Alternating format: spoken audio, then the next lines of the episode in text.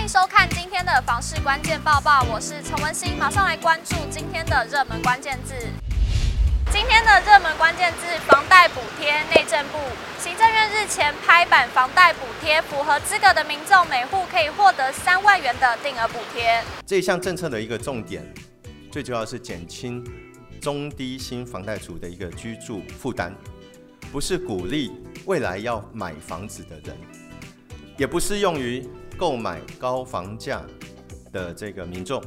也不会去补助到出租房子的房东。那因此，我们初步规划的内容呢，是针对啊一百一十年他的每户家户啊可支配所得一百二十万元以下，他仅有一间房间，呃，仅有一只一间房子，对不起，好，他仅有一间房子，而且是属于自用住宅者。那台北市房屋的原始核贷金额啊，我们设定是在八百五十万元以下，也就是这个房子的总价必须在一千两百万元以内。那其他地区房屋核贷的金额是在七百万元以内，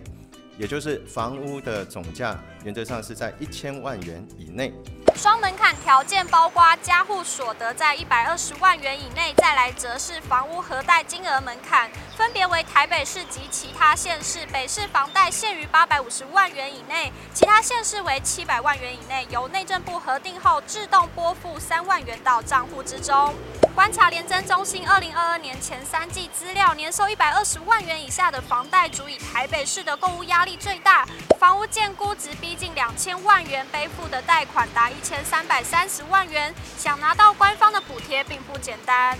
而根据业界观察，台湾六都之中，年收入一百二十万元以下的房贷族，恐怕也无法达到补贴标准。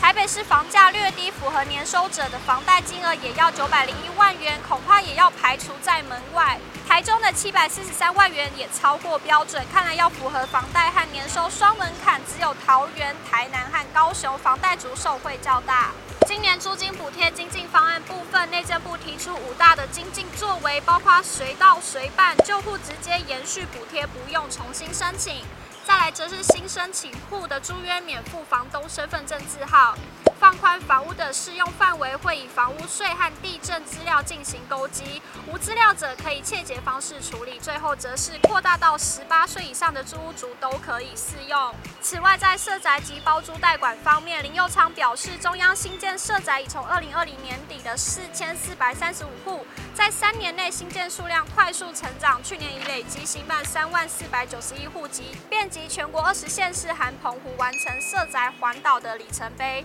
预估在二零二四年底，中央与地方新建社宅总量可累积达到十二点三万户目标。而社会社宅包租代管计划从二零一七年底开办，累计至今年一月底，媒合数已经突破五点八万户，现行已达每季新增七千户，未来将持续扩大包租代管四点零执行与媒合量能，以每季增加一万户为目标。今天的精选新闻持续来关注到屏东社宅的最新消息。去年九月动土的屏东市社会住宅瑞平安居，屏东县政府再次争取到在潮州新建社会住宅光春好事，目前办理基设审理中，最快将于今年五月动工，总工程款逾十亿元，预计在一百一十五年底完工。县长周春明表示，目前他视察瑞平安居工程进度时，也特别指示，希望工期能加速，让有需求的民众能尽快申请入住。接着来看到自由路开辟工程的最新动态，台中市长卢秀燕积极推动各区的建设计划，持续提升市民的生活品质，守护民众交通用路的安全。市府建设局表示，大肚区自由路衔接至平等街道路开辟工程日前已经开工，预期今年八月份完工。打通后将可提供大肚区各级道路与自由路间更便利的行驶路线，完善顶街里周边的交通路网。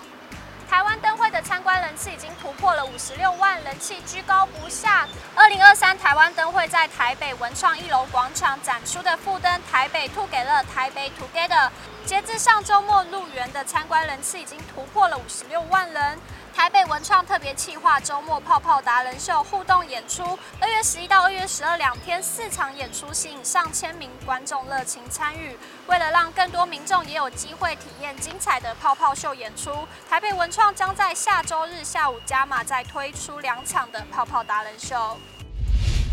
今天的买房卖房，我想问有网友提问：如果租了店面，但是遇到像肺炎之前这种天灾的话，可以要求解约拿回押金吗？有网友回应可以要求，但要看房东答不答应。也有网友回复：台湾是按照契约走的，是法治国家。这个问题我们隔壁的房客也问过，我们家是二房东，你只能选择转让。